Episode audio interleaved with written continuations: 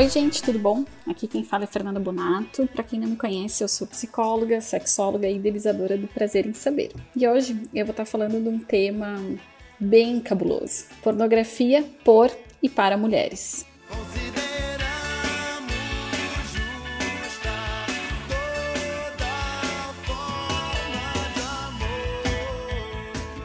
Será que é possível a gente falar de pornografia por e para mulheres?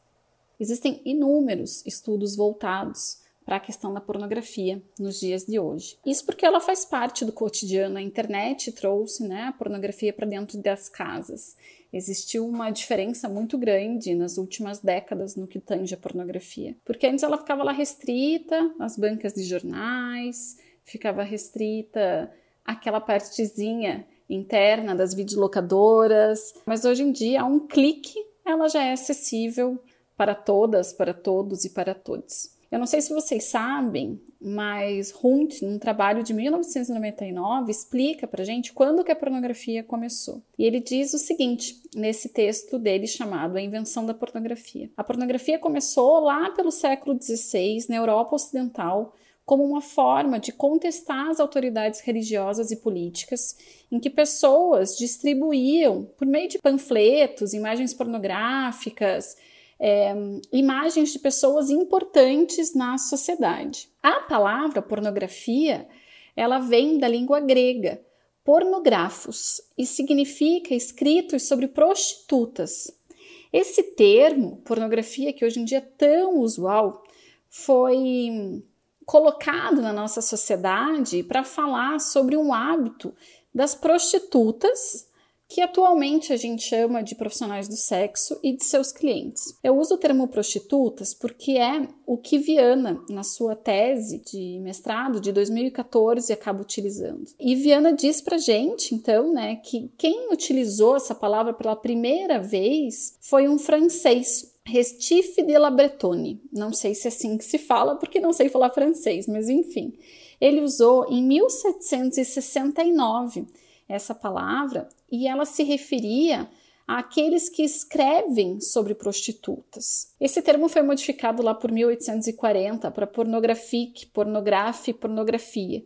E eles começaram também, não foi só a terminologia que mudou, eles começaram a falar também, começavam a mencionar escritos e imagens que eram ditas como obscenas. Isso, quando eu estou falando para vocês, estou falando, então, percebam, né, de 1700, 1800, só para a gente perceber que não é um evento recente. Pelo contrário, é um evento de longo prazo, né? E que foi se modificando com o passar do tempo foi se modificando com o passar do tempo e com o desenvolvimento da sociedade, né? Porque o surgimento da fotografia e do cinema, que acontece lá pelo século XIX, traz a pornografia sobre um outro viés, né? Então a gente começa a se aproximar desse conceito. Esse conceito ele tem conteúdos que são muito similares ao que a gente tem nos dias de hoje, porque eles começam a ter uma representação sexual mais visual e que traz uma espécie de excitação erótica, que tenta fazer com que os desejos, né, a excitação daqueles que têm contato acabem acontecendo. Então a palavra pornô vem também desse lugar, né? Desse lugar que traz imagens, sons estagnadas, quanto também animadas, né? No sentido de fotografia ou então de cinema, e que tentam fazer com que a excitação e o desejo das pessoas acabem é, sendo estimulados. Existe um, um outro artigo que foi feito por Pinto Nogueira e Oliveira em 2010 que fala então que essa palavra ponô possui um, um poder discursivo, né?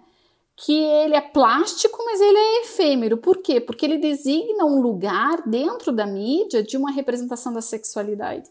E é legal a gente parar para pensar nisso, porque hum, o que excita também muda com o passar do tempo. Não só porque a sociedade está mudando, permitindo e proibindo novas formas, mas porque pode também ser mais velado ou mais escancarado. E foi isso o que a internet fez. A internet ela trouxe consequentes mudanças para a pornografia. Tem um documentário no Netflix chamado Turn It On que é muito legal e que mostra exatamente isso, assim, como a indústria pornográfica, acho que é o primeiro episódio dessa série documental que fala sobre como que foi as mudanças, como que aconteceram essas mudanças na indústria cinematográfica, pornográfica. Porque se a gente for falar na década de 80, de 90, essa era uma indústria muito glamurosa. Então existiam superproduções, os filmes eram super caros, porque a gente não tinha esse acesso como a gente tem hoje em dia, né? A pirataria que acontece hoje com a música e com os filmes não, não tava ali, a gente não conseguia baixar filme. A gente tinha que ir até a videolocadora, né? Existia isso, quem está me escutando e não, não teve acesso, existiam salas dentro de videolocadoras que elas eram fechadas com uma cortininha e para você entrar dentro desse espaço você tinha que ter mais de 18 anos para alocar realmente um vídeo pornográfico. A gente não tinha esse acesso como se tem hoje na net de canais fechados ou então na, na internet, né? A um clique. Era algo que demandava uma superprodução e hoje não. Né? Então, atores e atrizes eram muito bem pagos naquela época, diferentemente do como é hoje, em que tem um monte de pornografia caseira ou até mesmo pornografia que é, é feita sem a, a, a anuência, é, é, está na rede, mas é um crime. Né? Então a gente teve uma mudança gigantesca de uma pornografia diante da tecnologia da internet. E aí, gente, que vem o primeiro ponto quando eu me proponho a falar de pornografia por e para mulheres, porque na década de 80 e 90 não existia nada voltado para as mulheres, porque as mulheres nem poderiam consumir isso, porque socialmente a pornografia não era feita para elas, porque imagina, a mulher não pensa nisso né, mulher não deseja. E aqui escutem com um tom irônico. O que a internet faz, então, é trazer acessibilidade. E é isso que estudos falam, que a internet trouxe a pornografia um triple A, que é um termo em inglês que fala sobre acessibilidade, uma relação de preço e custo-benefício e de anonimato. Então, o que, que acontece? Com esse AAA, há acessibilidade porque há milhões de vídeos em sites que estão disponíveis 24 horas por dia. Há uma relação de custo-benefício, uma vez que tem um monte de websites para adultos que muitas vezes são gratuitos. E há um anonimato porque existe uma certa facilidade em manter a identidade do usuário ou da usuária secreta, se essa realmente quiser. E isso não era possível até 30 anos atrás. Então, o que, que acaba acontecendo? Quando a pornografia se aproxima dessa esfera dentro de casa, ela também faz com que mulheres passem a consumi-la. Porque antigamente existia algo muito diferente, assim, a Playboy né? Só vocês pensarem, ela estava acessível a muitos homens, mas o que, que a gente tinha em relação às mulheres? Era o que acontecia aos filmes também, né? E hoje em dia não. Hoje em dia, mulheres podem ter acesso a conteúdos pornográficos, seja por filmes, seja por sites como o RedTube, Pornhub ou o YouPorn, em que tentam retratar uma sexualidade tentando focar para esse desejo feminino, né? A gente ainda não tem os dados do Pornhub, que é um dos maiores sites de pornografia do mundo, no que tange a 2020, em que a gente estava na pandemia. Mas os índices de 2019 mostram que o Pornhub teve mais de 42 bilhões de visitas o que dá uma média de 115 milhões de visitas por dia. Além disso, foram realizadas mais de 39 bilhões de buscas, representando 8,7 bilhões a mais de pesquisas do que em 2018. Imagine o que, que a gente vai ter com todas as pessoas dentro de casa em pandemia. E em 2019, o site tinha batido recorde de envios de vídeos, porque foram mais de 6,83 milhões de novos vídeos publicados na plataforma. Só para vocês terem noção, por minuto nesse Pornhub são baixados 14 vídeos, em torno de 29 comentários em vídeos. É, 134 mensagens são enviadas e em torno de 612 usuários isso tudo, gente, por minuto. Por minuto. Por minuto também são vistos em torno de 14.800 profiles, né? Então a, a gente tem índices extremamente fortes da pornografia. Só que será que essa pornografia ela é voltada para as mulheres, né? É bem legal se vocês quiserem procurar índices do Pornhub, tem certinho na internet, dá para procurar facilmente. O que o Pornhub mostra também é que os conteúdos que são mais, as categorias, né, que são mais visualizadas, são buscando questões orientais, questões relacionadas a, a, lésbicas. Além disso, o país que mais consome é os Estados Unidos, seguido pelo Japão. O Brasil ele se encontra na décima primeira é, posição, enquanto as mulheres tendem a buscar mais conteúdos relacionados a relacionamentos lésbicos, os homens tentam buscar mais relacionados com questões que envolvam a cultura e pessoas japonesas, né? Ainda hoje, apesar desse tráfico intenso, né, a maioria dos estudos mostra que o consumo da pornografia centra-se no sexo masculino. As pessoas querem saber o que, que os homens estão consumindo, mas na verdade, o que eu me proponho a falar hoje é tentar pensar o que, que as mulheres estão consumindo. Porque sim, elas estão consumindo. O que a gente tem então é que na década de 80, muitas pessoas que fazem parte do movimento feminista começaram a questionar uma pornografia sobre e para as mulheres. Pensando não só quais são as consequências da pornografia para a sociedade, porque, por exemplo, maior parte do conteúdo pornográfico trata a mulher como um objeto está focado muito mais no processo de ejaculação masculina, prazer masculino e não nas mulheres. Além disso, a pornografia ela representa muitas fantasias sexuais que tentam colocar a mulher em situações de violência, que tentam regular sobre os próprios corpos. E esses mesmos estudos começaram a mostrar, questionar o seguinte: para quem que a pornografia é feita e o que, que ela sustenta no que tange a sexualidade? E a partir disso, então, começaram a, a, falar que essa pornografia ela faz com que a mulher seja representada nesse teatro que é a pornografia como alguém que não tem fala, com que haja um silêncio e a voz feminina não seja colocada em prática, mas somente o desejo masculino. E é por isso que começou a existir um movimento, então, gente, que começou a pensar sobre pornografia sobre para mulheres, que foi dito como pornografia feminista.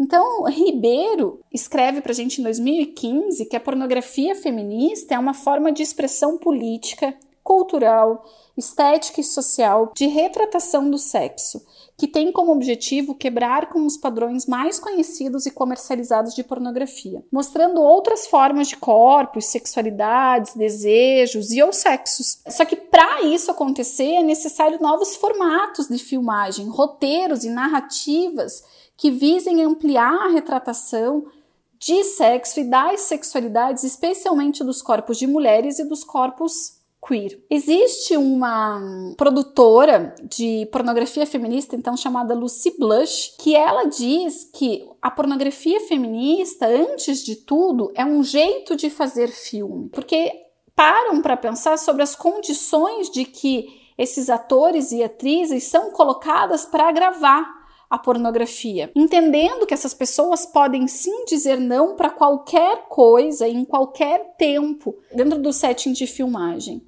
ela é extremamente importante para as mulheres porque a pornografia feminista tenta falar sobre esse desejo da mulher.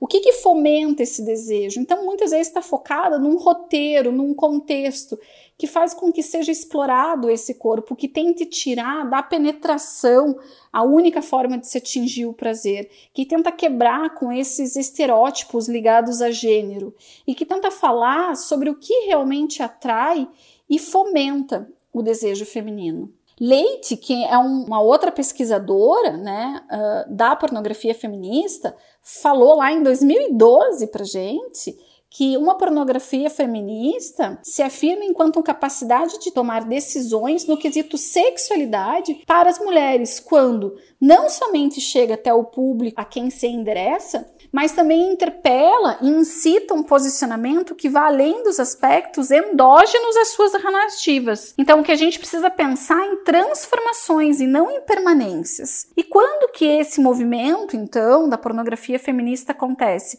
Não é de hoje, gente. Isso aconteceu lá na década de 70. Então, naquele mesmo momento em que eu falava para vocês de que ainda a pornografia estava mais voltada para Playboy, então para esses filmes que ficavam ficavam escondidinhos lá dentro das videolocadoras, já existiam pessoas que estavam questionando essa pornografia sobre para mulheres. E uma delas foi uma própria atriz pornô norte-americana, chamada Cândida Royale, que ela, insatisfeita com as produções que ela trabalhava, começou a procurar distribuidoras para lançar filmes e começou a planejar produzir filmes. E em 1984 ela lançou a Fame Productions, que tinha como objetivo produzir filmes que excitassem as mulheres e que mostrassem a pornografia sobre um olhar feminino. Vejam que existe ainda, a partir disso começou então a ter essa pornografia feminista e existe inclusive um prêmio chamado The Feminist Porn Awards, que tenta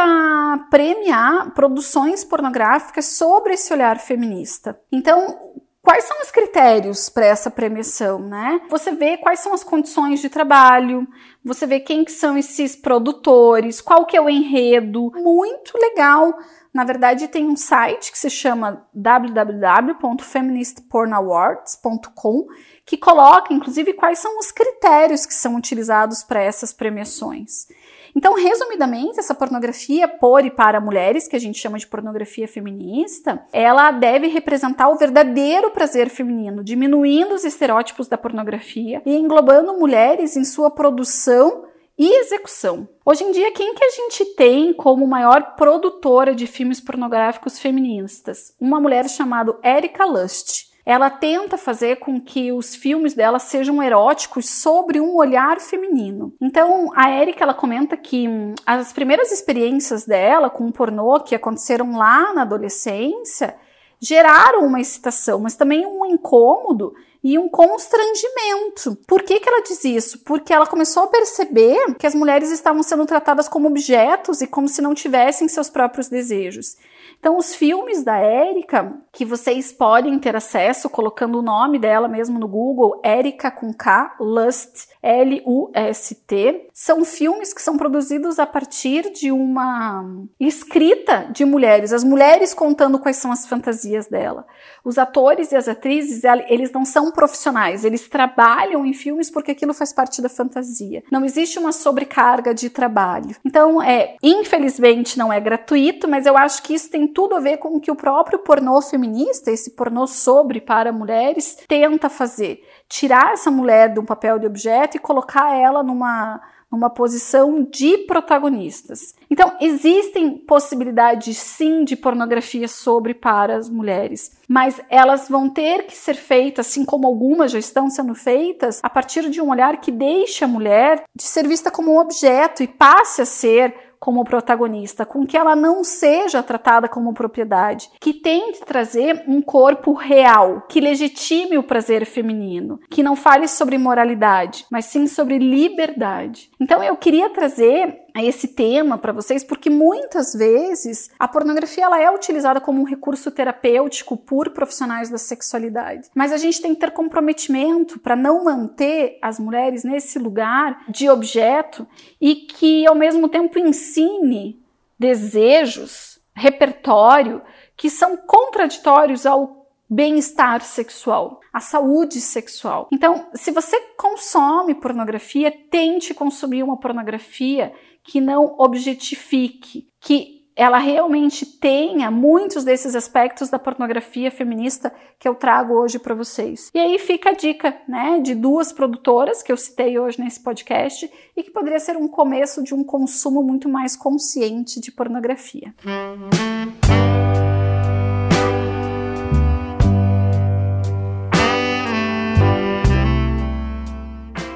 vocês ficaram com alguma dúvida, quiserem conversar comigo, me mandem um direct lá pelo Prazer em Saber, que eu vou ter o maior prazer de estar respondendo vocês.